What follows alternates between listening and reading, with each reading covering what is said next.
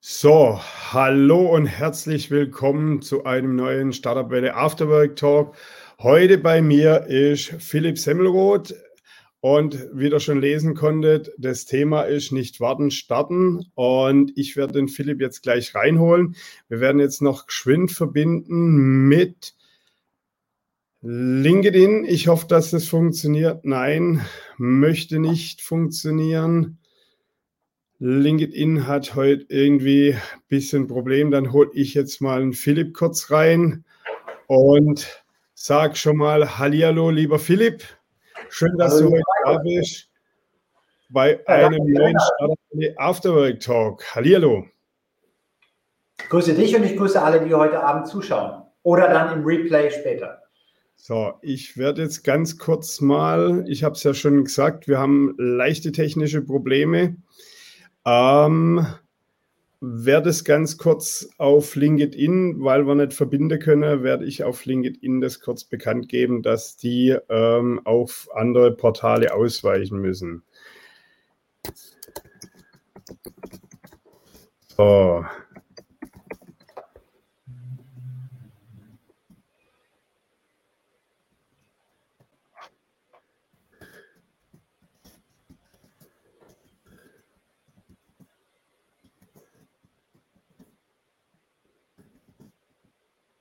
So.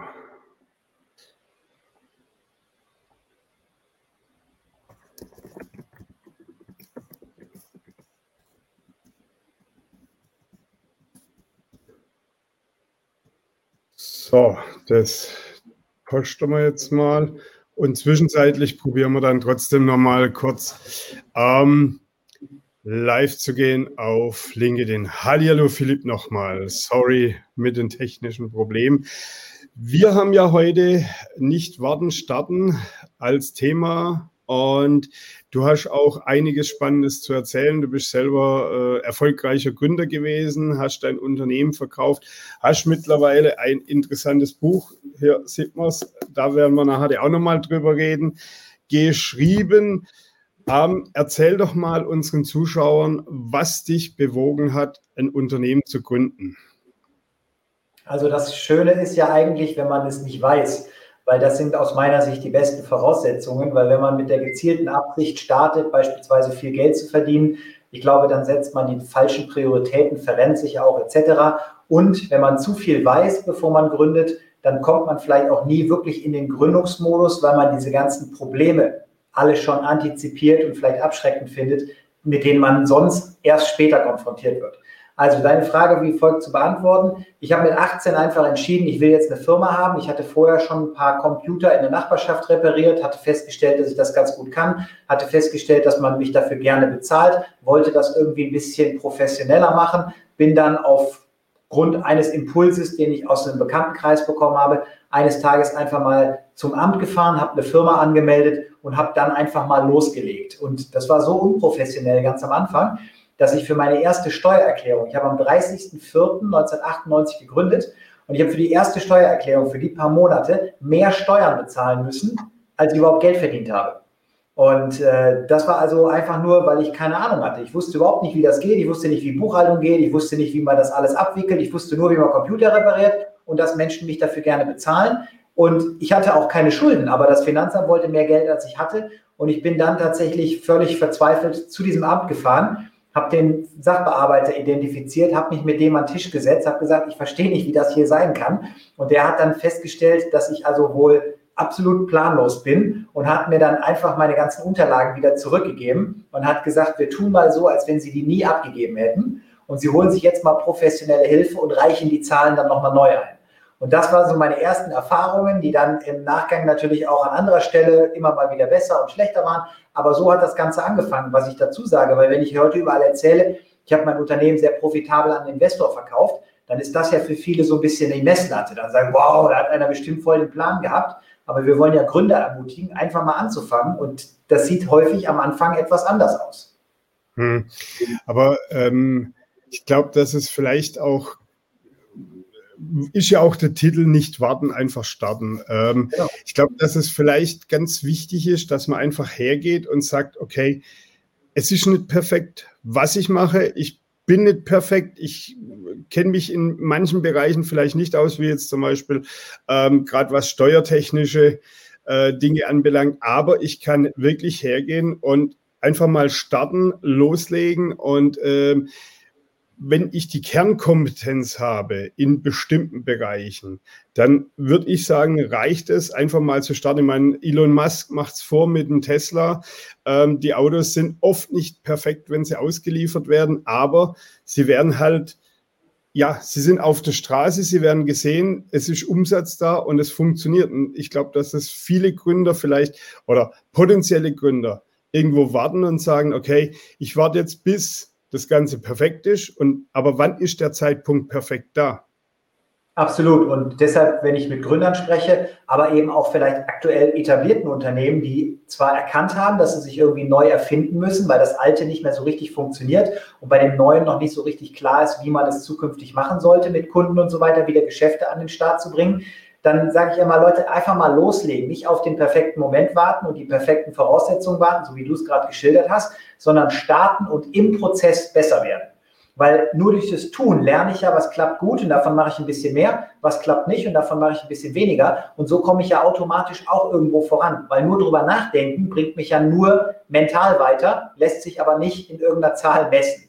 Und ich gehe auch so weit, dass ich immer sage, gerade wenn ich mit Gründern spreche, es ist nicht entscheidend, wie viel Geld man hat. Ich habe meine ersten Kunden alle Vorkasse zahlen lassen, weil ich überhaupt keine Kohle hatte. Meine Eltern haben, kein, haben mir kein Taschengeld bezahlt, weil die nicht wussten, warum sie das machen sollten. Wenn ich Süßigkeiten haben wollte, haben die mir einfach welche gekauft. Das heißt, ich hatte kein Geld und musste Kunden also gerade am Anfang bitten, 100% Vorkasse zu start, äh, hier zu mir zu geben, um überhaupt loslegen zu können. Und wenn man das glaubhaft und transparent rüberbringt, dann funktioniert das auch. Und deshalb glaube ich einfach, man muss mehr machen und man braucht auch keinen Mut und man braucht auch kein Geld und man braucht auch keine super Geschäftsidee. Man braucht einen Kunden. Und wenn man Kunden hat, dann kann man den erstmal zufriedenstellen. Und dann kann man den fragen, was hat ihm gut gefallen, was hat ihm nicht so gut gefallen. Und dann mhm. kann man mit der Story den nächsten Kunden suchen. Und dann kommt der Rest schon von ganz alleine. Mhm. Ähm, apropos Kundensuche, wie bist du auf die Kunden zugegangen? Wo hast du die Kunden gefunden? Also auch das sind Sachen, wenn ich heute dafür Folien zeigen würde, würden Leute nicht auslachen. Aber es ist nicht so kompliziert, wie manche immer denken. Man braucht keine Marketingagentur dafür. Ich hatte damals ja noch nicht mal eine Webseite dafür. Das heißt, was ich gemacht habe, ist, ich habe ein Programm aus der Microsoft Office Suite benutzt. Das hieß Microsoft Publisher. Das ist zwar heute teilweise da noch verfügbar, aber es nutzt kein Mensch. So, das heißt also, ich kann dieses Programm nutzen, da habe ich eine DIN A4-Seite gehabt und da konnte man ein Bild irgendwo drauf packen, da konnte man ein bisschen Text drunter schreiben und das war's. Und genauso habe ich es gemacht. Ich bin irgendwo hingegangen, habe mir im Prinzip äh, im Internet ein Bild runtergeladen und habe dieses Bild genommen, habe das irgendwo mittig auf die Seite gepackt, da war ein Computer drauf, habe da drunter geschrieben, wenn Sie einen Computer haben, der nicht das tut, was er soll, rufen Sie mich an. Habe da drunter geschrieben, wer ich bin, wo man mich findet und ähm, das war es im Prinzip. Habe hab die Adresse von meinem Elternhaus eingegeben, weil ich war ja im Prinzip immer noch zu Hause und habe dann diesen Schwarz-Weiß-Zettel einfach ganz oft auf meinem Drucker zu Hause ausgedruckt, habe dann entsprechend noch Briefumschläge besorgt ohne Fenster und habe mich dann wirklich manuell hingesetzt und diese ganzen Marketing-Flyer, die ich da gebaut hatte, die aus einer Seite bestanden, gefaltet, in Briefumschläge gepackt und diese Briefumschläge dann abends beim Spazierengehen immer wieder in die ganzen Briefkästen der Haushalte geworfen, die ich so erreichen konnte. Und so habe ich ein paar tausend Stück verteilt und ich war einfach davon ausgegangen, dass wenn jemand im Briefkasten einen Briefumschlag findet, der kein Etikett hat, der keine Briefmarke hat, der nicht beschriftet ist, den schmeißt keiner weg. Und so haben Leute also aus Neugierde heraus diesen Briefumschlag geöffnet, haben da reingeguckt, haben direkt das Bild erkannt, damit den Wiedererkennungseffekt gehabt. Okay, es geht irgendwie um Computer. Ich habe einen, darunter stand, worum, was ich für die Leute tun kann, plus Kontaktinformationen. Und dadurch sind die ersten Aufträge zustande gekommen. Und obwohl dieser Flyer total primitiv gemacht war, habe ich den noch Jahre später bei Menschen, die ich betreut habe, irgendwo hängen gesehen. Der hing an der Pinnwand, der hing am Kühlschrank, der hing an, über, an allen möglichen Orten, obwohl ich in der Zwischenzeit coole Visitenkarten hatte, eine Webseite hatte und all das Zeug. Aber die Leute wollen einfach nur schnelle Erreichbarkeit sichergestellt wissen. Und wenn da so eine fette Telefonnummer draufsteht und das hängt da am Kühlschrank, dann reicht das. Deshalb, es muss nicht so kompliziert sein. Hm. Ja, ich habe ich hab, äh, vor vielen, vielen Jahren habe ich mal jemanden kennengelernt, der hat gesagt, er hat keine Visitekarte, er nimmt ein Blatt Papier, schreibt mit dem Kugelschreiber, schreibt da seine Daten drauf, gibt es einen weiter, das ist auch duplizierbar und es funktioniert immer. Und gerade äh, am Anfang so ein Flyer oder, oder gerade wenn man regional viel arbeitet, macht sowas äh, durchaus Sinn, ja. Ja, ich habe jetzt zum Beispiel auch keine Visitenkarten mehr im klassischen Sinne, weil ich habe halt in Anführungsstrichen Glück. Wenn dein Name Philipp Semmelroth ist, dann brauchst du nur bei Google einzugeben, da kommen nicht so viele Ergebnisse. Das heißt, die Leute, die mich kennenlernen und dann mit mir Kontakt haben wollen, finden mich direkt. Wenn ich jetzt Peter Müller oder so heißen würde, hätte ich vielleicht auch noch eine andere Strategie, die da nötig ist, um, um einfach sicherzustellen, dass die Leute mich finden und niemand anders. Aber so muss jeder eben herausfinden, was ist aktuell zeitgemäß, weil ich glaube, Visitenkarten sind auch nicht mehr so ganz up-to-date. Heute kannst du ja mal schnell auch deine, ähm, ich nenne die mal Social Media Identifications äh, austauschen, einfach sagen, hey komm, du findest mich bei und dann kann man von da ja den Follow-up machen. Mhm. Ja gut, die ganzen Apps haben ja mittlerweile QR-Code, wo ich einfach schön einen Scan machen kann. Man, heutzutage, äh, oder sagen wir, seit einem Jahr ist ja sowieso mit Corona ähm, eher etwas schwierig auf Messen, auf Live-Events äh, Leute kennenzulernen. Da hat man ja sowieso den äh, ja, online äh, der Erstkontakt in der Regel. Also hat man dann auch irgendwo die, die Kontaktdaten da online. Ähm, als du gestartet bist, bist du als One-Man-Show gestartet. Du hast äh, deine Kunden bedient, du hast Marketing gemacht. Ähm, wie war es für dich, als dann die ersten Mitarbeiter kamen? Also ähm, ich denke oder ich weiß, dass es schwierig ist, so die, gerade die erste Zeit mit dem ersten, mit dem zweiten, mit dem dritten Mitarbeiter. Es ist nur ein kleines Team, es ist auch ähm, bisschen für manche, denke ich, auch so ein Thema, ein Team zu führen ist, ist was anderes, wie wenn man irgendwo vielleicht als Angestellter in einem Team drin ist. Wie war das für dich? Also ich habe erstmal einen Weg gewählt, der vielleicht nicht so der Klassiker ist. Und zwar, ich hatte einfach ähm, eine Firma und ich habe mit dieser Firma immer mehr Kunden akquiriert. Und dann habe ich festgestellt, dass ich ja gar nicht die Chance habe, alle Kunden zu bedienen, weil meine Zeit in irgendeiner Form limitiert ist und ich brauchte zusätzliche Ressourcen. Und weil meine mhm. Eltern mir gesagt haben, mach bitte kein Büro auf, mach keine Mitarbeiter, mach das nicht, studier mal lieber, wer weiß, ob das alles funktioniert, habe ich mich natürlich auch anfangs dadurch so ein bisschen beeinflussen lassen, habe lange von zu Hause aus gearbeitet und hatte im Prinzip keine Leute auf meiner Payroll. Was ich aber gefunden habe, ist, ich habe andere Selbstständige gefunden, die in der exakt selben Branche mit dem exakt selben Problem und demselben Business-Kontext unterwegs waren, habe die alle zu mir eingeladen und habe gesagt, ich habe eine coole Idee. Ich habe die Idee, dass wir einen Pool bilden, einen Pool mit Aufträgen. Und jeder von uns drumherum sozusagen, stell dir vor, wir sitzen an so einem Tümpel, jeder von uns hat so seine Kunden, sein Geschäft und seine Umsätze. Und wenn mhm. jetzt zu viele Anfragen reinkommen und wir haben einen Auftrag über, dann schmeißen wir den in den Pool. Und wer immer dann Lust hat, kann sich den, den Auftrag aus dem Pool nehmen. Und derjenige, der den Auftrag nimmt, zahlt 30 Prozent Vermittlungspauschale an den, von dem der Auftrag kommt. Mhm. Und kann 70 Prozent von der Umsetzung behalten. Und dann war es eben so, dass das viele spannend fanden, weil ich gesagt habe, so können wir die Urlaubsvertretung sicherstellen, so können wir im Prinzip skalieren, so können wir uns bei Projekten unterstützen, so haben wir ein vernünftiges Abrechnungsmodell. Und ich bin damals auf eine schlaue Idee gekommen. Und zwar habe ich festgestellt, dass wenn ich einfach alle meine Aufträge in diesen Pool reinschmeiße, dann kriege ich von dem 30 Prozent, von dem 30 Prozent, von dem 30 Prozent und dem 30 Prozent. Aber spätestens ab dem vierten Auftrag, der parallel läuft, habe ich 120 Prozent verdient, ohne dass ich selber irgendwo hinfahren muss und kann mich mehr um andere Sachen kümmern.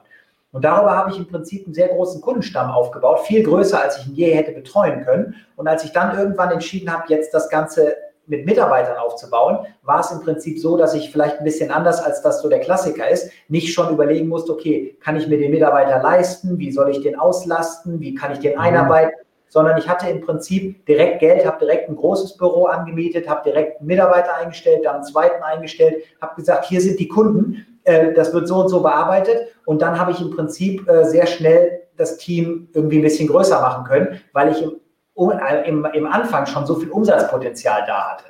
Und da ja auch schon bestimmte Prozesse gelaufen waren, da ich ja auch schon viele Projekte abgewickelt hatte, hatte ich auch schon eine grobe Idee über Strukturierung. Was ich natürlich nicht hatte, war Mitarbeiterführungsskills. Und da war es dann vielleicht auf der einen Seite hilfreich, dass ich bei der Bundeswehr Offizier geworden bin und darüber natürlich ein bisschen Führungserfahrung sammeln konnte, auch festgestellt habe, was funktioniert gut, was funktioniert nicht so gut. Mhm. Aber ich hatte dann eben auch jetzt ähm, einfach vielleicht weiß ich nicht, so coole Leute gefunden, mit denen wir dann abends, wir haben uns um halb acht morgens im Büro getroffen, wir haben teilweise bis halb neun zusammengesessen, weil das ist ja die spannende Phase in der Gründung. Anfangs ist das ja gar nicht so wichtig, wie lange deine Arbeitszeit laut Arbeitsvertrag wirklich dauern soll und so. Irgendwie sind alle auf Augenhöhe unterwegs, man hilft sich, man arbeitet zusammen, man hat diesen Gründerspirit.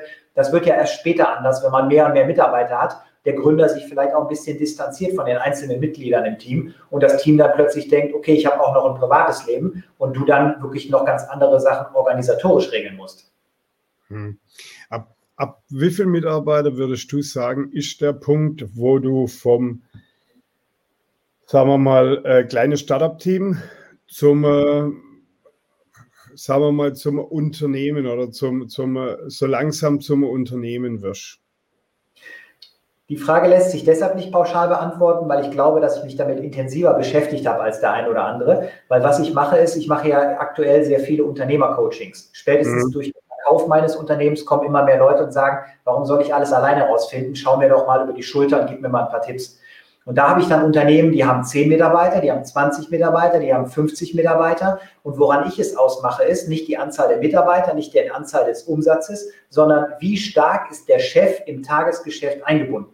Mhm. Weil wenn der Chef alles macht, dann ist es egal, ob du fünf Mitarbeiter hast oder 15 Mitarbeiter hast. Du bist in der gleichen, ich nenne das jetzt mal ganz äh, frech, beschissenen Situation. Du hast keine Firma, du hast einen Job.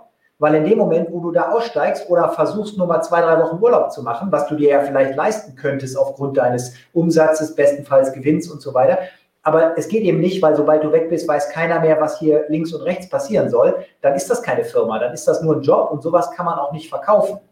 Mhm. Und deshalb glaube ich, man muss eben sehr früh schauen, dass man sich aus dem Tagesgeschäft rauszieht. Da gibt es ja Strategien für. Und wenn du die konsequent umsetzt, dann sollte es bestenfalls so sein, dass du gar nichts mehr mit dem ganzen Laden operativ zu tun hast, sondern wie so ein Fußballtrainer von außen drauf guckst und wirklich schaust, sind alle wichtigen Positionen besetzt wo stehen wir? Wo steht der Wettbewerb? Hat der Wettbewerb seine Stellung verändert? Muss ich entsprechend reagieren? Wie kriege ich mehr Zuschauer für dieses Spiel? Wie kriege ich vielleicht die Skills der einzelnen Mitarbeiter besser entwickelt? Performen die auf ihre Person, per Position? Muss ich vielleicht Positionen tauschen? Muss ich reagieren? Muss ich agieren? Muss ich angreifen? Muss ich verteidigen? Und das ist es eben. Wenn du mal jetzt an Yogi Löw oder irgendeinen anderen Trainer denkst, der geht selber ja gar nicht auf den Platz der steht ja nicht da und sagt, Jungs, jetzt guck mal, ich mach's mal für alle vor, sondern der steht da und sagt, pass auf, ich habe mir das von extern angeschaut, so und so machen wir das. Und dass man damit Weltmeister werden kann, haben wir ja erlebt. Das heißt, ich glaube, ein Unternehmen beginnt dann, wenn der Chef sagt, ich kann ja auch mal eine Woche oder zwei einfach mal das Handy ausmachen und dieses Ding fährt nicht vor die Wand. Weil alle irgendwo einen Handlungsrahmen kennen, in dem sie sich bewegen können.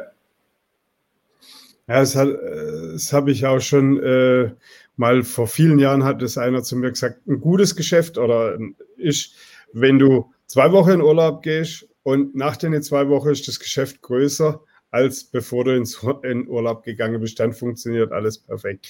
Ähm, wenn du, du betreust heute äh, Unternehmen, sind da viele Startups dabei?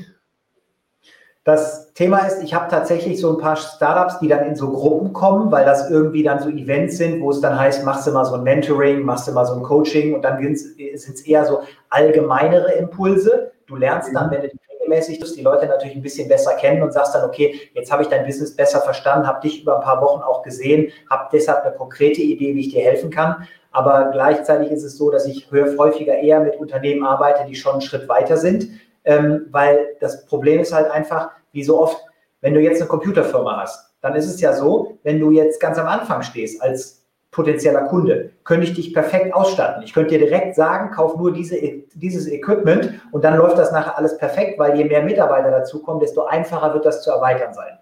Aber gerade am Anfang sind ja viele Leute eher so finanziell limitiert und machen dann so Kompromisse ich habe Gründer, also ich habe in meiner IT-Firma ja auch Leute gehabt, die gegründet haben, nur halt in einer anderen Branche. Und die kamen nicht als Gründungsberatung zu mir, sondern die waren halt ganz normal Kunde, weil die IT-Service brauchten. Aber da sind halt auch Leute dabei, die kaufen sich einen Business-Laptop beim Aldi oder beim Penny oder so, weil der für 3,99 vielleicht auch erstmal funktioniert, weil für so ein größeres Gerät vielleicht kein Geld da ist. Und deshalb ist es eben so, ich glaube schon, dass ich Startups extrem gut helfen könnte. Und dass es da im Endeffekt auch Strategien gibt, die man von Anfang an umsetzen sollte. Und es gibt auch dann Möglichkeiten, das in so Gruppen zu machen und das vielleicht kosten-nutzen-technisch irgendwo effektiv zu halten. Aber die Realität ist eben, dass es doch viele scheuen, sich so früh Hilfe zu holen, weil sie eben immer nur in das, in den Dimensionen denken, was wir nicht haben, nämlich kein Geld und nichts und denken, wir werden es schon irgendwie schaffen. Und ich glaube, das ist nicht so optimal, obwohl das eben die Realität ist. Hm. Ja, also ich denke, dass äh, die Gründer da schon auf jeden Fall jemanden brauchen, der auch mal von außen vielleicht drauf schaut, der nicht im Tagesgeschäft ist. Wie du schon vorher gesagt hast, wenn, wenn du dich als Gründer oder als Unternehmer rausziehen kannst, kannst du von der Seite drauf schauen. Ich glaube, dass es auch, wenn extern jemand da ist, der äh, schaut ganz anders auf die Dinge, als äh, wenn du involviert bist. Ja, also ähm, ich gehe da auch immer her bei Magazine. Wenn wir Magazine, wenn wir irgendwas tauschen, suche ich mir Menschen im engeren oder auch im weiteren Bekanntenkreis, die kriegen das Magazin, also praktisch ein Dummy-Magazin. Und dann sage ich, sag mir, was dir daran nicht gefällt. Ja, weil einfach, wenn du von außen Leute hast, das ganz anders funktioniert. Was mich interessiert, was vielleicht auch unsere Zuschauer interessiert, ähm, du hattest allein gegründet. Ähm, würdest du wieder allein gründen oder doch lieber als Gründerteam, das praktisch verschiedene Segmente abgedeckt sind? Was würdest du machen oder was würdest du auch empfehlen? Also ich würde immer wieder alleine gründen. Ich würde mir schneller ein Team aufbauen. Das heißt, als ich jetzt beispielsweise die Firma verkauft habe und jetzt dieses andere Businessmodell noch größer gemacht habe, als es parallel schon war. Ich hatte ja im Prinzip vorher schon mit diesen Beratungen angefangen, die mhm. Vorträge weiter. Aber jetzt habe ich ja noch mehr Zeit dafür. Das heißt, ich hatte dann äh, natürlich noch mehr Arbeit, die ich verteilen wollte und habe direkt wieder Leute eingestellt, auch wenn jetzt vielleicht gerade Corona ist und dieser ganze Kram, so dass ich eigentlich von zu Hause arbeite, aber remote habe ich natürlich schon Zugriff auf ein Team. Das heißt also, ich würde, wenn ich eine Firma starte, mir sehr schnell Leute so, äh, äh suchen, die mich unterstützen, die mich eben operativ entlasten und die mir nicht wertschöpfende Tätigkeiten vom Halse halten. Weil es gibt einfach eine ganze Menge Sachen, mit denen ich meine unternehmerische Zeit verschwenden kann. Die sind alle nötig, die bringen aber kein Geld und die kann man wunderbar wegdelegieren, aber da müsste einer für da sein. Der Punkt, warum, glaube ich, viele Leute im Team gründen, ist, weil anfangs Geld knapp ist. Und anstatt sich jetzt vielleicht Geld zu leihen, entweder von den Eltern oder über einen Dispo-Kredit oder vielleicht eine andere Form von Finanzierung, gehen dann viele hin und sagen, ah, ich glaube, ich hole mir lieber einen Partner dazu, weil dann sind wir zwar beide pleite, aber wir machen das jetzt einfach so, wir zahlen uns wechselseitig kein Gehalt, wir gucken einfach, dass wir die Sachen nach vorne bringen. Und ich glaube, das ist einfach riskant, weil ich gebe ja in so einer klassischen Situation dann 50 Prozent meines Geschäftes ab, nur um im Endeffekt jetzt keine Verbindlichkeiten aufzubauen, laufe aber Gefahr, dass aus der Idee bis zur Umsetzung und den ersten Erfolgen, die ja vielleicht auch zwei, drei Jahre dauern können, je nachdem, was ich für ein Modell da habe, ähm, sich zwei Leute völlig unterschiedlich entwickeln. Der eine hat vielleicht gar nicht das Zeug, die ganze Zeit den Einsatz zu bringen. Der hat sich vielleicht auch neu verliebt, der hat sich vielleicht privat neu orientiert, der will jetzt vielleicht doch nochmal was anderes ausprobieren. Mhm. Und dann habe ich da irgendwie so einen Klotz am Bein, bin mit dem aber auch noch auf Geschäftsführer und vielleicht sogar Gesellschafter, also anteilstechnisch äh, Ebene ver verzahnt. Und das halte ich einfach für unnötig äh, kompliziert. Ich glaube, es ist besser, da gründet einer und der gibt eben anderen vielleicht die Möglichkeit, sich da in irgendeiner Form über eine variable Vergütung mit einem zusätzlichen Bonus hinten raus zu beteiligen, wenn der Einsatz passt. Aber ich würde im ersten Schritt mich erstmal nur auf mich alleine verlassen wollen, weil das Leben als Unternehmer ist so herausfordernd. Ich sage immer, Unternehmertum und vor Menschen zu reden sind die zwei größten Hebel für die Persönlichkeitsentwicklung. Und da ist es eben so, dass nicht jeder den ganzen Weg gehen will. Und bevor ich das nicht mit Sicherheit weiß, würde ich also nicht im Team gründen, Kleine Nuance dazu. Wenn ich mich mit jemandem zusammentue, der selber schon mehrere Unternehmen gehabt hat, so wie jetzt zum Beispiel das zweite oder dritte, dann ist es eine andere Basis. Dann könnte ich mir durchaus vorstellen, dass man das im Team macht. Aber so 20-Jährige, die jetzt gerade aus der Schule kommen, aus dem Elternhaus kommen und so die ersten Ideen haben, dass die sich direkt wirtschaftlich miteinander verflechten, das halte ich persönlich nicht für gut. Okay, ähm, jetzt haben wir als ähm, Zweite Headline haben wir Vertriebspower ja. gewählt. Ähm, Thema Vertrieb ist, glaube ich, für viele auch ein schwieriges Thema, weil du bist, du hast die Kernkompetenz, ähm, bist Ingenieur hast eine App entwickelt, wie auch immer, aber das Ganze zu vertreiben. das ist ein Punkt, wo viele Unternehmen, viele Startups oder viele Gründer meistens dran scheitern. Ähm, wie soll ich da rangehen? Also grundsätzlich gibt es natürlich jetzt keine Ja oder Nein oder so oder so Antwort, weil es einfach so viele Möglichkeiten gibt. In ja. meinem Buch habe ich 55 Strategien zusammengeführt, in, äh, zusammengefasst, die alle funktioniert haben. Da geht es um Personalentwicklung, da geht es um Pro Prozesse und Standards, was Skalierung und organisatorische Abläufe angeht. Da gibt es aber auch unheimlich viele Kapitel, weil jede Strategie ist ein Kapitel äh, zum Thema Verkauf.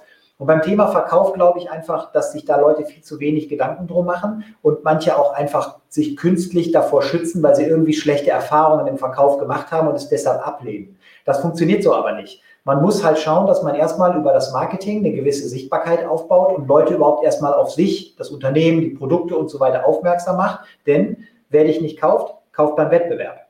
Das heißt also, ich muss erstmal dafür sorgen, dass ich erstmal auf der Map, also der Roadmap, der Vorstellungsmap, der Awareness Map oder was von meinen potenziellen Interessenten auftauche. Wenn ich dann da aufgetaucht bin, dann kommt irgendwann der Prozess, wo die vielleicht die ersten Anfragen starten. Und hier muss ich jetzt professionell als Verkäufer auftreten, weil es nützt ja nichts, nur Anfragen zu generieren. Ich muss die ja auch konvertieren, weil nur wenn ich die konvertiere, habe ich am Ende des Tages Umsatz gemacht und was abgesetzt, also verkauft. Und bei dem Verkauf ist es aus meiner Sicht entscheidend, dass ich mir auch vor allen Dingen anschaue, wer ist eigentlich mein idealer Kunde. Weil gerade am Anfang ist es natürlich so, da starten viele erstmal mit so einem generalistischen Ansatz. Ist auch absolut richtig, weil ich weiß ja noch nicht genau, was funktioniert. Das heißt, ich habe ein paar Ideen, vielleicht auch für ein paar Produkte oder Dienstleistungen oder Varianten davon. Und ich würde immer vorschlagen, erstmal alle dem Markt gegenüber zu präsentieren und zu gucken, für welche kriege ich das meiste Feedback.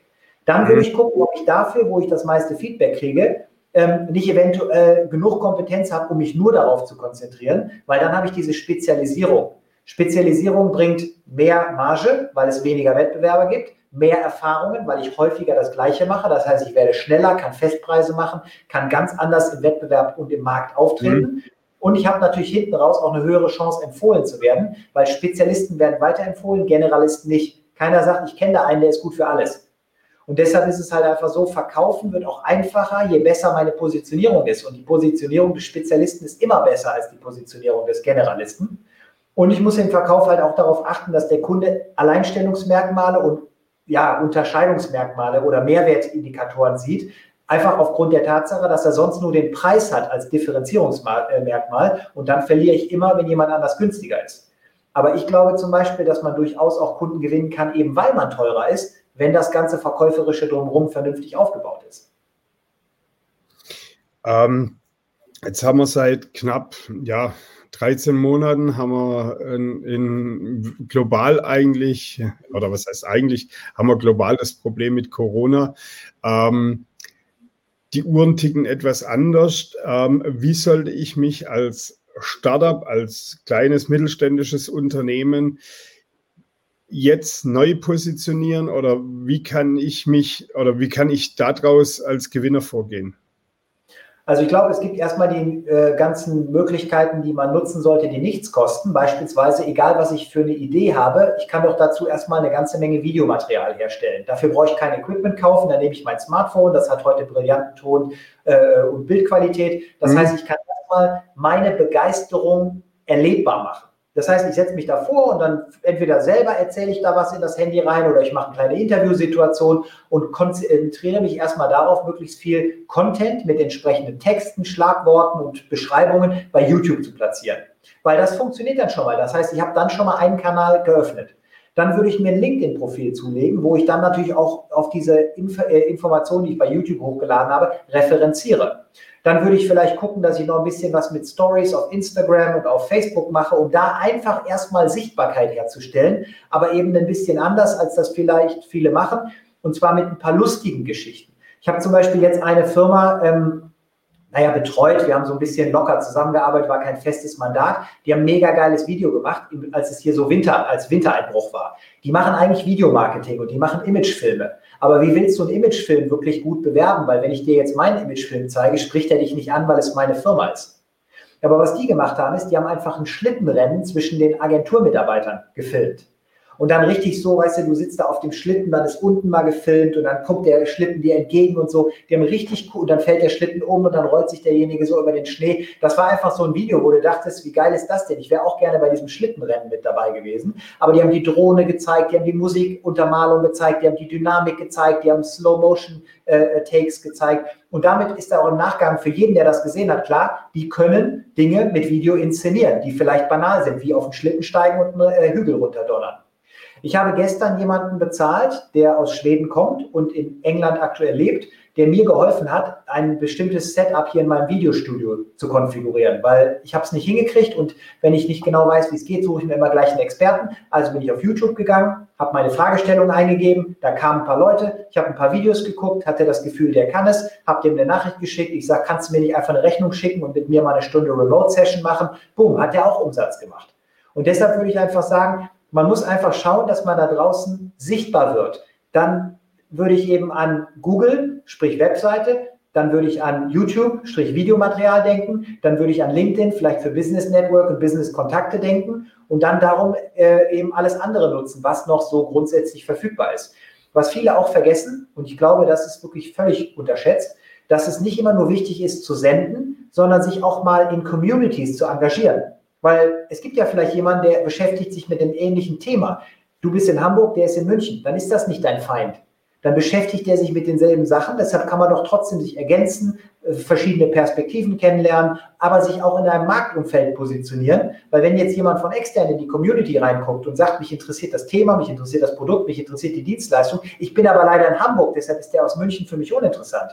Dann habe ich den schon als potenziellen Interessenten wieder gewonnen, nur weil ich mich engagiert habe. Das heißt also, ich würde es einfach alles online machen, weil damit äh, habe ich einfach eine größere Reichweite und vielleicht auch eine bessere Messbarkeit, weil ich ja mit ganz vielen Tools auch gucken kann. Wie viele Leute haben sich das angeguckt? Wie lange sind die dabei geblieben? Haben die das geteilt? Haben die das geliked? Gab es einen Kommentar dazu? Und das habe ich ja alles nicht, wenn ich jetzt klassisch in der Printzeitung einfach nur eine Anzeige schalte. Hm. Jetzt hast du ja viel Erfahrung. Du hast ähm, auch gegründet in einer Zeit, wo das Internet noch nicht so war wie heute. Ähm, ja, ganz kurz, weil sich das viele nicht vorstellen können. Das Internet war nicht wie heute. Das Internet war gar nicht wirklich verfügbar. Ja. Wir mussten bis 9 Uhr warten, bis die Telekom den Mondscheintarif aktiviert hat, weil wir mussten ja erstmal für die ISDN-Leitung Geld bezahlen, um überhaupt uns ja. bei AOL einwählen zu können. Genau. Wenn wir da bei AOL drin waren, wofür wir schon Telefonrechnungen bezahlt haben, hatten wir dann für 14,80 Mark damals zwei Stunden, wo wir gratis surfen durften. Und danach kostete jede Minute 10 Pfennig.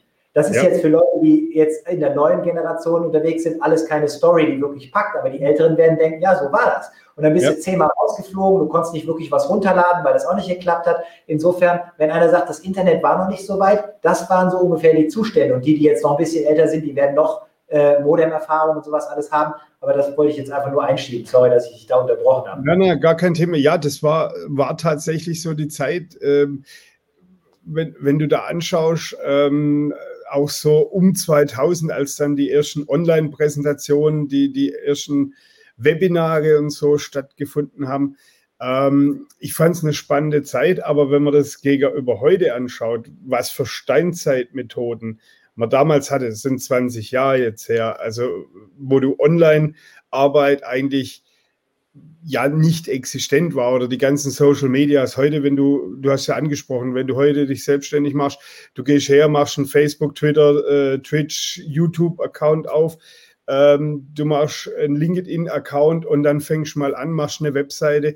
Ähm, heute auch mit WordPress relativ einfach, ähm, eine Webseite zu machen oder wenn ähm, von den, von den äh, Website, äh, wer ist denn, äh, Web-Shop-Kasten äh, da, was es da gibt, äh, wo, du, wo du per Drag and Drop schöne Seite zusammenbauen kannst. Ähm, es ist viel einfacher und ich glaube, dass es heutzutage einfacher ist zu starten. Es ist nicht leichter, aber es ist einfacher, den ersten Schritt zu gehen, glaube ich. Früher hast du viel, viel mehr gebraucht, um, um ein Unternehmen aufzubauen. Ähm, würdest du heute nochmal so deine IT-Firma aufbauen oder würdest du dir ein Online-Geschäft starten? Also ich würde heute ein online-basiertes Geschäft machen und zwar einfach aufgrund der Tatsache, dass ich als ganz großen Motivationsfaktor in meinem Leben und so als eines der Ziele, was ich halt verfolge, nicht Geld identifiziert habe, sondern räumliche Unabhängigkeit. Ich war schon in 27 Ländern und ich reise halt gerne. Ich lerne gerne andere Kulturen kennen. Ich war zwei Monate in Alaska. Wenn du da so wandern gehst und sowas, alles und da einfach mal nur drei, vier Tage querfeld einläufst und niemanden triffst, dann ist das schon irgendwie eine extrem spannende Sache. Das ist jetzt auch nicht der beste Ort, um zu arbeiten, weil das hat auch vermutlich kein Internet. Aber der Punkt ist einfach, ich wäre heute einfach gerne in der Lage, mit meinem Beratungsmodell und so weiter bin ich das. Ich kann jetzt problemlos vier Wochen auch in Holland einfach eine Ferienwohnung mieten, mich da ans Wasser setzen, kann dann da zwischendurch ein paar Calls mit Kunden machen und dann zwischendurch mal zwei Stunden am Meer spazieren gehen. Ich bin nicht gezwungen, hier in Leverkusen zu sein. Hast du aber so ein stationäres Geschäft und die Superkatastrophe ist ja dann noch der Einzelhandel wo du dann nicht nur das Geschäft hast, sondern du hast auch noch die fixen Uhrzeiten, sagen wir mal 9 bis 13 Uhr, wenn du Mittagspause machst, ansonsten 9 bis, keine Ahnung, 22, äh, sorry, 7 bis 22 Uhr. Ja, das ist ja dann doch extrem schwer zu organisieren. Du bist mhm. immer an diesen Standort gebunden, du kannst deine Kunden nicht mitnehmen, du hast einen gewissen Einkreis, also einen Radius, den du nicht überschreiten kannst, weil keiner fährt 50 Kilometer, weil dein Laden da ist, außer du bist der Einzige, der dieses Produkt oder die Dienstleistung anbietet. Also ich würde heute irgendwas machen online, aber nicht, weil online sexy ist, weil online alle machen, weil online heute ganz simpel ist, sondern weil online räumliche Unabhängigkeit zulässt und es damit eben möglich ist, auch den veränderten Lebensbedingungen gerecht zu werden. Das heißt, neue Partnerschaft in Hamburg, neue Partnerschaft in München, neue Jobmöglichkeit für deinen Partner, der eben offline arbeitet und du sagst, kein Problem, ich ziehe einfach mit. Du hast ja. also keine Notwendigkeit mehr, dich durch dein Unternehmen so sehr an einen Ort fesseln zu lassen. Und ich finde, das ist ein unschätzbarer Wert. Gleichzeitig möchte ich noch anfügen, weil du gesagt hast, du glaubst, es ist einfacher geworden und doch nicht unbedingt äh, weniger schwer. Das hängt ja jetzt aus der, äh, von der Perspektive ab. Aber ich glaube, was heute extrem hilfreich ist, ist der leichte Zugang zu unternehmerischem Wissen. Ja. Weil wenn ich mal zurückdenke, 20 Jahre, bleiben wir bei deinem Zeit, äh, Zeitfenster, dann ist es halt so, du kannst dir ein Buch bestellen, aber das Buch, was du bestellt hast, kommt einfach aus dem Buchhandel. Das hat dir der Buchhändler empfohlen. Der hat aber vielleicht auch nur das eine Buch gelesen. Das heißt, dass es da noch ganz viele andere Bücher gibt, weißt du erstmal gar nicht. Das klingt für Leute, die heute online bestellen, natürlich lächerlich. Die sagen, wieso, du klickst auf Kategorie, aber so war es ja früher nicht. So, das heißt also, du hast dieses eine Buch und dann hast du vielleicht noch in der Schule was gehört, dann hast du vielleicht noch Bekannten, die haben dir ein paar Informationen gegeben, aber nehmen Sie diese Checkliste, um das und das zu machen. Das ist eine Mustervorlage für ein Einstellungsgespräch. Das ja. ist eine Mustervorlage für einen Onboarding-Prozess. Einfach gratis zum Runterladen. Äh, das gab es ja früher alles gar nicht. Und das heißt, du hast heute einfach viel mehr Möglichkeiten, auch bei, bei Vorbildern dir Dinge abzuschauen, weil die einfach sichtbar sind. Mein großes Vorbild damals, weil ich halt eine Computerfirma hatte, war Bill Gates. Bis ich Bill Gates einmal wirklich auf Video gesehen habe. Da war, weiß ich nicht, 2005, 2006, 2000 irgendwas, weil auch wenn ich seit 1998 die Firma hatte, wie soll ich den finden? Der war nicht bei YouTube, der war nirgendwo verfügbar. Und die Fernsehshows, die in Amerika waren, konnte ich nicht sehen. Insofern, das ist heute alles viel simpler. Und das ist ein wahnsinniger, ja, ich sag mal, Accelerator, den man heute nutzen kann. Du hast ja angesprochen, du hast äh, gestern mit dem, äh, ähm, einem gechattet oder der hat ja was, äh, der hat dich äh, da instruiert über YouTube.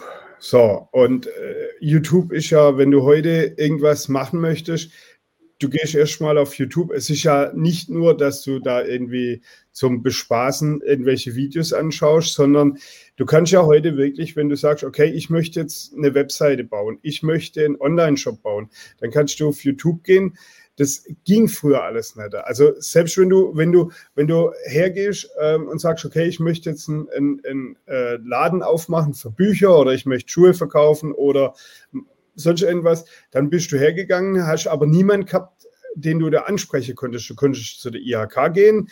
Ähm, es gab damals auch schon Mentoren. Ja, IHK können wir nochmal drüber reden. Äh, ich ja. denke, äh, die Reaktion sagt vieles aus, was, was ich auch so kenne. Ähm, aber mehr gab es halt nicht. Heute kann ich hergehen und kann sagen, okay, ich möchte jetzt einen Online-Shop machen oder ich möchte ähm, zum Beispiel Flyer gestalten. Wie du vorhin gesagt hast, ich äh, möchte mit Flyer arbeiten. Okay, dann gucke ich, was gibt es irgendwo im Internet. Deswegen ist es der Einstieg, ist, wie du es schon sagst, wesentlich einfacher. Ich glaube nicht, dass es leichter ist, ein Geschäft aufzubauen, weil du hast mehr Mitbewerber, du hast auch global gesehen viel mehr Mitbewerber. Du hast aber auch global gesehen dadurch online ein viel größerer Markt.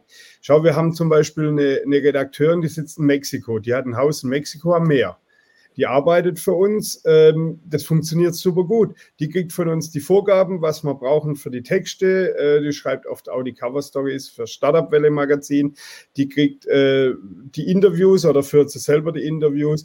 Dann liefert sie den Text ab zu einem gewissen Termin und das funktioniert. Und so kann ich halt als Mitarbeiter oder wenn ich jetzt äh, auch als Selbstständiger bin, ähm, gerade Redakteure sind ja oft auch Selbstständige oder wenn ich äh, jetzt zum Beispiel auch im Mentoring-Bereich tätig bin, wenn ich äh, Workshops gebe, du hast ja gesagt, kann ich das alles über Zoom und äh, über Teams und so kann ich das ja alles mittlerweile, egal wo ich bin, ich brauche nur einen Internetzugang machen. Aber deine Reaktion auf äh, IAK wird mich jetzt doch interessieren. Ich habe damals gedacht, wenn ich Mitglied in der IAK bin, wenn ich an die IAK ja auch diese Zwangsmitgliedschaft und diese Beiträge bezahle, dann werden die mir auch helfen. Und wenn ich da was wollte von denen, dann war das einfach alles irgendwo nutzlose Information. Heute ist es so, dass ich mit der IAK ein paar Projekte zusammen gemacht habe. Das heißt, äh, ich habe Vorträge gehalten auf Veranstaltungen und so weiter, um da eben einen höheren Praxisbezug auch reinzubringen und den Leuten auch vielleicht auch mal Informationen zu präsentieren, die ich nicht aus einem Buch habe oder bei YouTube geschaut habe, sondern wirklich, Leute, so habe ich es gemacht, das hat geklappt, das hat nicht geklappt, macht es so, dann werdet ihr da entsprechend schneller vorankommen. Also das hat schon geklappt, aber wenn man die Kontakte braucht, kriegt man da erstmal keine wirkliche Hilfe, weil das Problem ist einfach, dass wenn du da jetzt anrufst und sagst, hallo, ich bin der Markus, ich habe hier gerade eine Firma gegründet, dann wirst du vielleicht in irgendeiner Abteilung verbunden, aber da kennt dich keiner, du hast auch keine richtig qualifizierte Frage. Du denkst, ich melde mich mal bei denen, die werden mir schon irgendwie helfen, aber weil dein Problem selber bei dir noch nicht richtig verstanden ist, wissen die natürlich auch nicht, wie sie dir jetzt helfen sollen. Dann sagst du, ich brauche mehr Kunden. Dann sagen die, wir haben keine Kunden, wir können ihnen nur helfen, wie sie bestimmte, weiß ich nicht, vielleicht unternehmerische Themen hier grundsätzlich auf den Weg bringen können. Du sagst, aber Kunden ist doch ein zentrales Problem. Sagen die, aber dabei helfen wir nicht. Dann sagst du, ich habe Probleme mit Steuern. Sagst du, wir machen auch keine Buchhaltungsberatung. Dann sagst du, ja, aber ich finde auch keine Mitarbeiter. Sagen, wir haben auch keine Mitarbeiter. Und irgendwann stellt sich dann für dich die Frage, was genau tun die eigentlich für mich? Und dann erzählen die dir was von ihrer äh, Interessensvertretung der deutschen Wirtschaft in Berlin und überall. Und du denkst, das ist alles im Moment nicht mein Problem. Ich brauche jetzt keinen, der meine Lobbyarbeit macht. Ich brauche jemanden, der mir hier hilft, ins Tun zu kommen. Und von daher würde ich sagen, es macht viel mehr Sinn, in vielen lokalen Veranstaltungen, also beispielsweise Wirtschaftsförderungen oder so Gründerzentren, die es lokal gibt und so weiter, einfach Präsenz zu zeigen, Kontakte aufzubauen oder, und auch das darf man nicht unterschätzen, Menschen, die irgendwas schon mal erreicht haben, einfach mal aktiv mit einem guten, nicht mit so einem platten und flach, also wirklich armseligen Pitch mal äh, auf Social Media zu kontaktieren.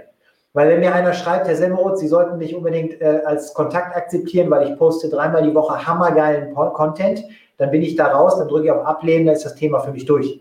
Wenn mir aber einer schreiben würde, hallo Semmeroth, ich habe Ihr Buch gelesen, zur Strategie 43 habe ich einen Anwendungsfall, da komme ich nicht weiter, dann würde ich vielleicht sagen, hey, hier buch den Termin, wir können gerade einen Call machen. Weil das ist dann für mich ja ein Gespräch, wo ich auch irgendwo vielleicht ein bisschen Interesse dran habe. Mhm. Und das, glaube ich, äh, darf man nicht unterschätzen. Ich gehe mal gerne so weit, dass ich sage, Menschen, die mit irgendwas Erfolg gehabt haben, sind durchaus auskunftswillig und zwar aus ja. folgendem Grund. Weil wenn ich schaffe, dass jemand anders mit meinem Input ähnliche oder bessere Ergebnisse erreicht, dann kann ich allen anderen beweisen, dass es kein Glück war, sondern wie brillant ich bin, um es jetzt mal überspitzt darzustellen. Das heißt, wenn ich jemand anders helfe und der dadurch erfolgreich wird, stehe ich super gut da, das ist für mein Ego gut, das ist für mein Umfeld gut. Das heißt, ich sitze da nicht und das ist einfach meine Erfahrung, wenn ich Leute frage, jemand, der es geschafft hat, der wird nie sagen, ich habe keine Zeit für dich, geh weg, äh, ich bin busy. Der kann vielleicht jetzt nicht, aber eine gute Frage hat immer eine Chance auf eine Antwort. Was nicht mhm. funktioniert, wenn ich solche Blender oder, oder, oder Leute finde, die selber noch nicht zurechtgekommen sind, weil die haben auch keinen Plan, aber das sagt dir ja keiner. Die sagen lieber, ich habe keine Zeit oder gehen sie weg oder sowas machen wir nicht. Von daher also, einfach ja, rausgehen und ja, kontaktieren. Ähm, um mal ein bisschen so die Lanze zu brechen für, für die IHKs. Also ja, gebe ich äh, dir vollkommen recht. Es gibt äh, Themen, die vielleicht jetzt für einen Gründer bei der IHK total falsch sind. Ja, ähm, ich glaube, es hängt auch von den IHKs ab. Also es gibt IHKs, also das habe ich halt festgestellt, äh, gerade wenn Gründer auf uns zukommen, sagen, du, ich würde da gern das und das machen oder gerade mit Events, also wenn es jetzt mal kein Corona gibt, äh, mit Events, dass jetzt halt eine IHK sagt, nee, da haben wir gar kein Interesse, uns daran zu beteiligen. Es gibt aber auch viele IHKs, wie jetzt zum Beispiel, also bei uns in Pforzheim, die IHK ist sehr aktiv, was Gründe anbelangt. Ähm, macht da sehr viel, macht auch Startup Nights und so weiter. Ähm, die IHK München ist sehr aktiv, wo ich jetzt direkt weiß, ja, es gibt aber wirklich halt auch IHKs, wo, naja, wo es halt das Tagesgeschäft, das wird erledigt und dann, das war es halt auch, ja. Ähm, wo ich dann schon sehe äh, oder sage, ja, ihr könnt aber auch ein bisschen was tun, weil das sind ja die, die Zahler von morgen. Ja, wenn ihr jetzt äh, einen Gründer unterstützt und wenn ihr da den an die Hand nehmt, ähm, der bezahlt ja dann morgen auch etwas mehr, weil es ist ja umsatzgerechnet, was du bezahlen ja. Also müsste ja eigentlich das Interesse auch da sein, dass da mehr Umsatz bei dem Einzelnen rauskommt. Ähm, und äh, ja, also würde ich dann schon sagen, dass das äh, mit so ein Thema ist. Ähm, genauso, was vielleicht auch in den USA ein bisschen ganz anders ist, ähm, die Leute, die sind offener, die, die gehen auf dich zu und sagen, ja, wie hast du es geschafft? Also es gibt ja, es gibt Menschen, die gehen zu dir hin, die sagen, okay, wenn ich jetzt die Chance habe, mit dem mich zu unterhalten, dass der mir eine Stunde, eine halbe Stunde, 20 Minuten äh, erzählt, wie er es geschafft hat, erfolgreich zu werden. Ich glaube, dass das auch ein bisschen Deutschland oder in, in, Europa so ein bisschen die Mentalität ist. Die Leute trauen sich nicht, auf jemanden zuzugehen, der erfolgreich ist, ja, oder äh, irgendwie ein Unternehmen aufgebaut hat. Oder viele trauen sich das vielleicht nicht, einfach mal hinzugehen und sagen, du, wie hast du das und das gelöst? Oder was hat dich bewogen, ein Unternehmen zu gründen? Und äh, wie hast du das aufgebaut? Weil sie einfach irgendwo, ja, ich weiß nicht, liegt es an der Mentalität, wenn du in den USA bist, äh, wenn du Erfolg hast, dann kommen die Menschen zu dir und sagen, sag mir, wie hast du das geschafft? Und das fehlt vielleicht ein bisschen in Deutschland, so ist aber vielleicht ein Mentalitätsproblem. Ich glaube, es ist ein kulturelles oder Mentalitätsproblem und zwar aus folgendem Grund. Wir lernen in Deutschland sehr früh in der Schule, dass der Besitz von Wissen Status verleiht. Das heißt, Ahnungslosigkeit wird mit Dummheit und wird mit Minderwertigkeit etc. gleichgesetzt. Und das ja. führt eben dazu, dass wir uns nicht nach außen bloßstellen lassen wollen und sagen, ich weiß das nicht, obwohl es viel einfacher wäre.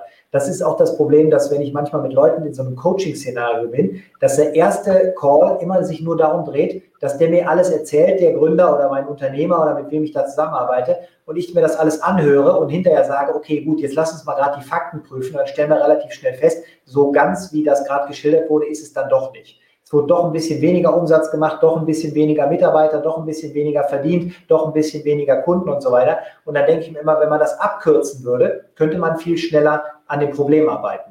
Weil wenn ich jetzt beispielsweise ein ernstes Problem habe gesundheitlich und ich gehe erst zum Arzt und erzähle ihm, wie viel Sport ich mache, wie gesund ich mich ernähre, wen ich alles kenne, wie lange ich das alles schon mache, wie oft ich meine Blutwerte testen lasse, dann ist der Arzt vielleicht grundsätzlich beeindruckt, ändert aber nichts daran, dass ich hier vielleicht gerade einen Schnitt habe, weil ich im Garten gearbeitet habe und da Blut rausläuft. Es wäre viel einfacher zu sagen, pass auf, mir geht es grundsätzlich gut, aber ich habe hier ein Problem, was machen wir jetzt dafür? Und diese Denke ist in Amerika einfacher äh, und stärker vertreten als hier ähm, einfacher zu finden. Also einfacher zu finden, stärker vertreten. Ich habe ja selber in den USA lange gelebt und habe das eben da einfach ganz anders erlebt. Wir sind in Deutschland zu stark davon überzeugt, dass wir immer damit punkten müssen, was wir wissen und dass wir über das, was wir nicht wissen, nicht reden sollten. Die in Amerika, die sagen einfach, es ist doch egal, wie ich das Ergebnis erreicht habe, Hauptsache ich bin da hingekommen. Dass ich dafür 40 Leute gefragt habe, spielt doch gar keine Rolle. Aber ich habe tatsächlich heute Morgen wieder so einen Fall gehabt. Ich habe ja gesagt, ich habe wieder Mitarbeiter und ich bedanke mich bei einer Mitarbeiterin für einen bestimmten Sachverhalt und sag, super, dass du das für mich geregelt hast. Die sagt, vielen Dank, aber ich möchte dich darauf hinweisen, dass der und der da noch dran mitgewirkt hat, weil ich es alleine nicht hingekriegt habe. Und da habe ich gesagt, das ist doch völlig irrelevant. Ich weiß doch, dass ihr ein gutes Team seid, ich weiß doch, dass ihr euch gut ergänzt, aber das ist doch jetzt keine Abwertung des Ergebnisses, für das du federführend verantwortlich bist. Aber ja. das sind diese Kleinigkeiten, die die Leute einfach in ihrem Kopf drin haben. Die wollen sich teilweise auf keinen Fall mit falschen Federn schmücken. Deshalb tun sich die Deutschen auch im Marketing so schwer. Die Amerikaner haben gar kein Problem. Die Amerikaner sagen, okay, ich habe ein Produkt, das ist noch gar nicht wirklich ready. Das läuft noch nicht so richtig stabil und eigentlich müsste ich da nochmal dran, aber ich verkaufe es schon mal. Das heißt, ich erzähle schon mal überall, dass wir die geilsten sind, dass das das Produkt des Jahrhunderts ist, dass man hiermit richtig durchstarten kann und bringe das raus. Und ich komme aus der IT, wir wissen das alle, mit Windows XP war das ja absolut erkennbar. Ich meine, Windows XP lief, nachdem Service Pack 3 auf dem Markt war.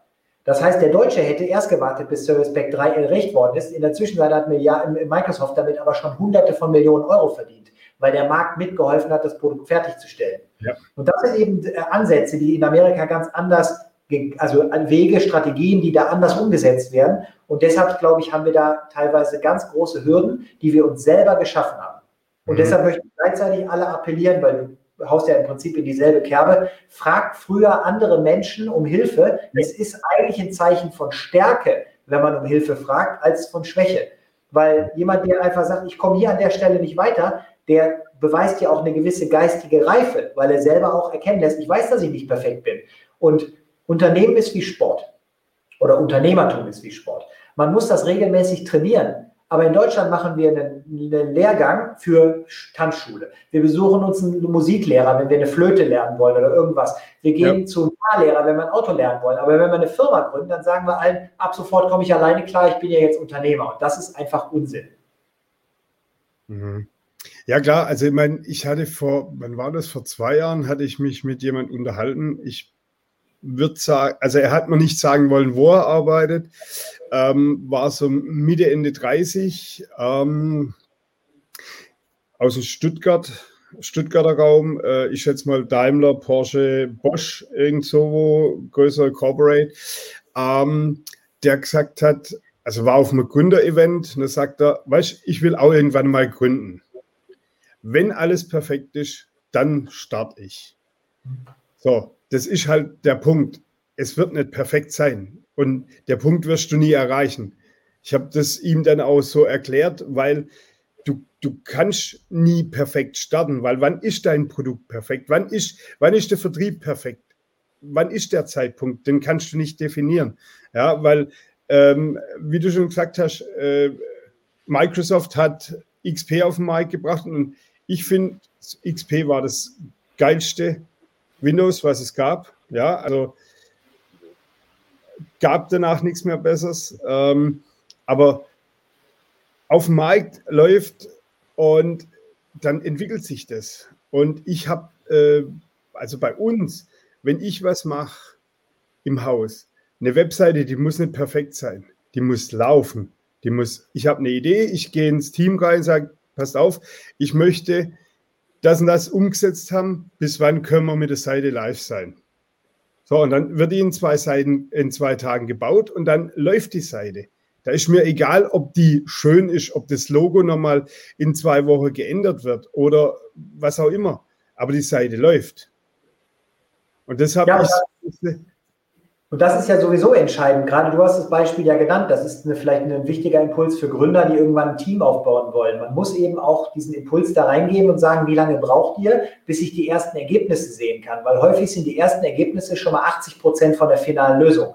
Das heißt, ich kann also relativ schnell wieder losgehen. Und für die letzten, weil die immer alle nach Perfektion streben, wird so viel Zeit verbrannt, die ich nie wieder zurückkriege. Gerade wenn ich ganz viele Projekte jonglieren muss, muss ich erstmal schauen, dass ich 80 Prozent auf die Straße bringe. Der Rest wird vielleicht niemals gebraucht, also brauche ich da keine Zeit zu investieren oder kann dann im Nachgang fertiggestellt werden.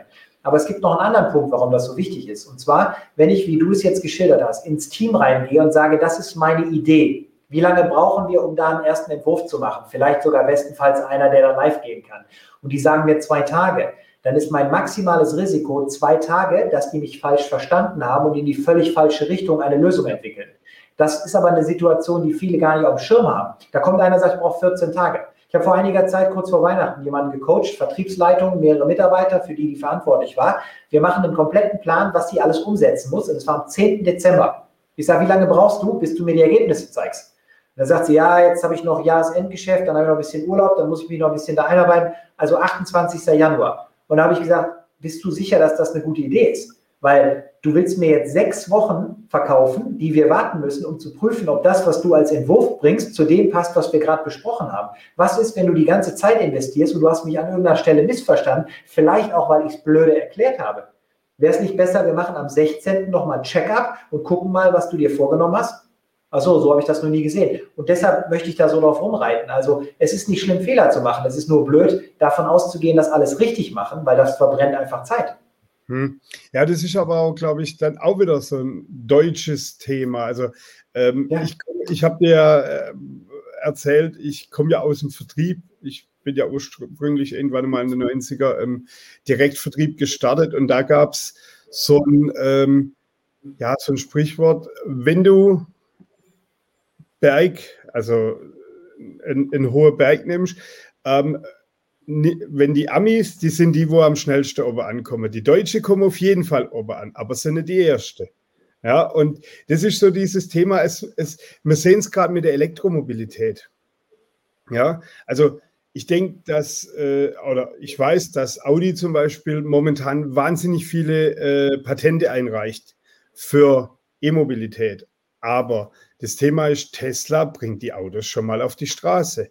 Ja, und das ist halt das Thema, wo wir wieder bei der Amis sind. Ja, ein Tesla, ich habe unter Umständen rechts eine weiße Tür, links eine schwarze Tür, Verkleidung innen drin.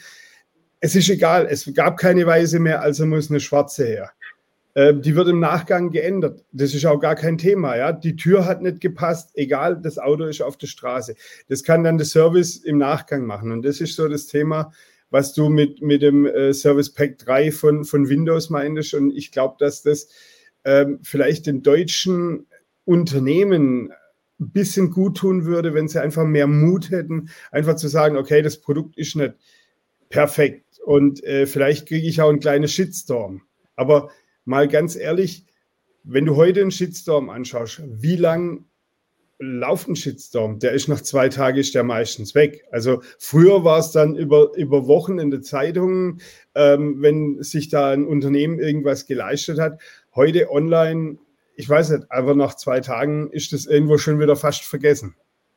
Absolut. Und ich glaube, dass genau äh, du in die richtige Richtung geht, denkst hier. Also es geht einfach darum, dass man auch einfach mal schneller wird und einfach sagt, raus damit, so wie jetzt hier dieses berühmte Zitat da von dem LinkedIn-Gründer, der einfach gesagt hat, wenn du dich für die erste Version deines Produktes nicht schämst, dann ist es einfach zu spät gestartet. Du musst einfach raus damit und dann gucken, dass es läuft. Ich habe jetzt gerade ein Buch gelesen über äh, verschiedene Unternehmen, die so Blitzscaling gemacht haben. Also da sind dann auch die ganzen Bekannten natürlich mit dabei. Aber da ging es jetzt zum Beispiel auch an einer Stelle um PayPal. PayPal ist so schnell gewachsen, dass sie anfangs gar keine äh, Ressourcen hatten, um Customer Service anzubieten.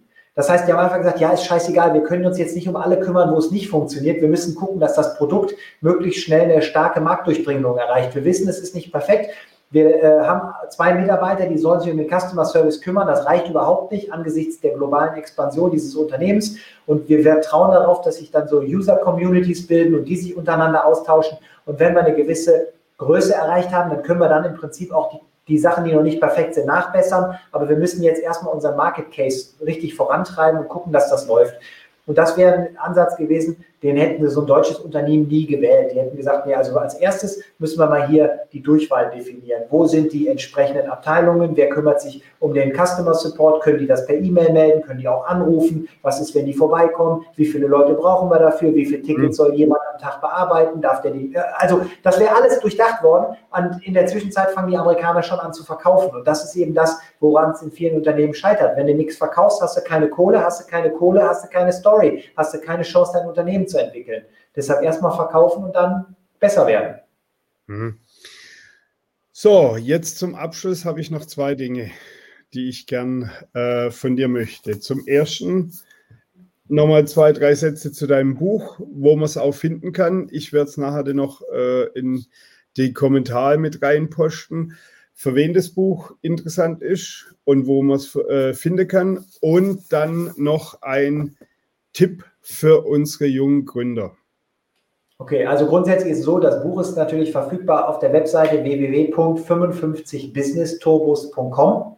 Darüber hinaus auf den bekannten äh, Online-Buchhandlungen, aber auch im stationären Buchhandel. Das heißt, jeder, der Philipp Semmelroth Buch einfach mal googelt, wird auf jeden Fall eine Anlaufstelle finden.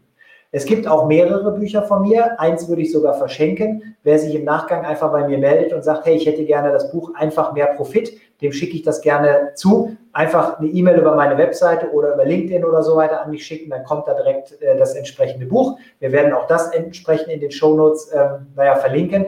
Und ansonsten würde ich vielleicht den Impuls noch geben, für Selbstverständlichkeiten gibt es keinen Pokal. Wer was gründet, sollte irgendwas machen, was nicht so offensichtlich ist, was vielleicht von vielen im Umfeld auch so ein bisschen skeptisch betrachtet wird, weil das sind die Produkte mit und Dienstleistungen mit dem größten Hebel und der größten Chance auf Erfolg.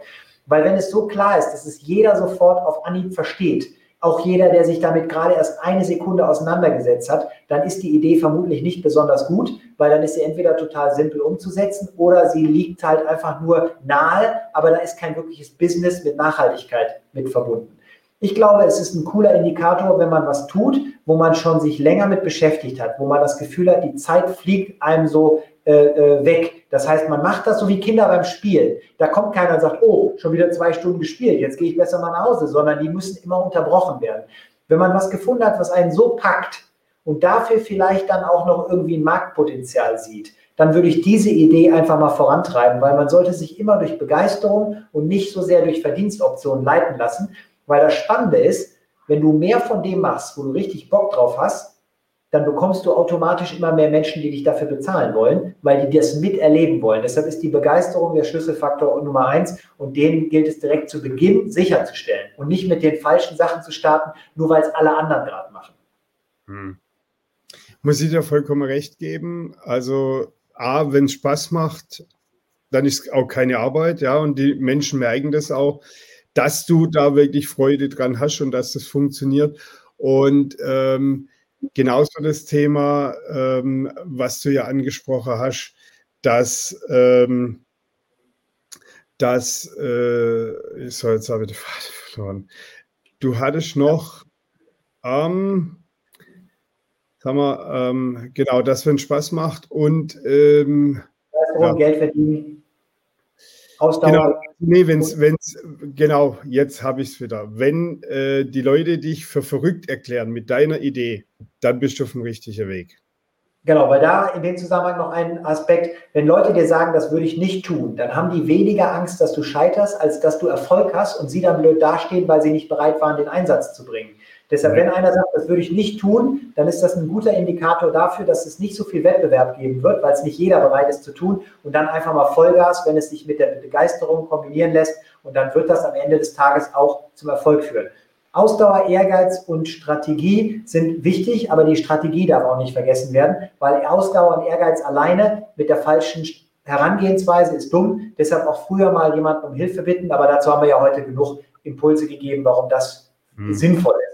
Und es muss nicht teuer sein, weil kauft euch einfach mein Buch, 30 Euro, das Buch kostet kein Geld, das bringt Geld. Ganz ehrlich, da drin steht das, was funktioniert hat. Und ähm, selbst wenn ihr euch danach niemals bei mir meldet, glaube ich, werdet ihr euch nicht ärgern, dass ihr dieses Investment getätigt habt, weil da steht eben drin, was man nicht bei YouTube findet. So. Alles klar, lieber Philipp, ich danke dir vielmals. Ich wünsche euch da draußen viel Erfolg beim Gründen und ihr wisst, die Beste Zeit, ein Unternehmen zu gründen, war gestern. Die zweitbeste Zeit ist jetzt sofort. Also ran und gründet. Ja, genau. Ich, bis dann. Danke. Ciao. ciao, ciao.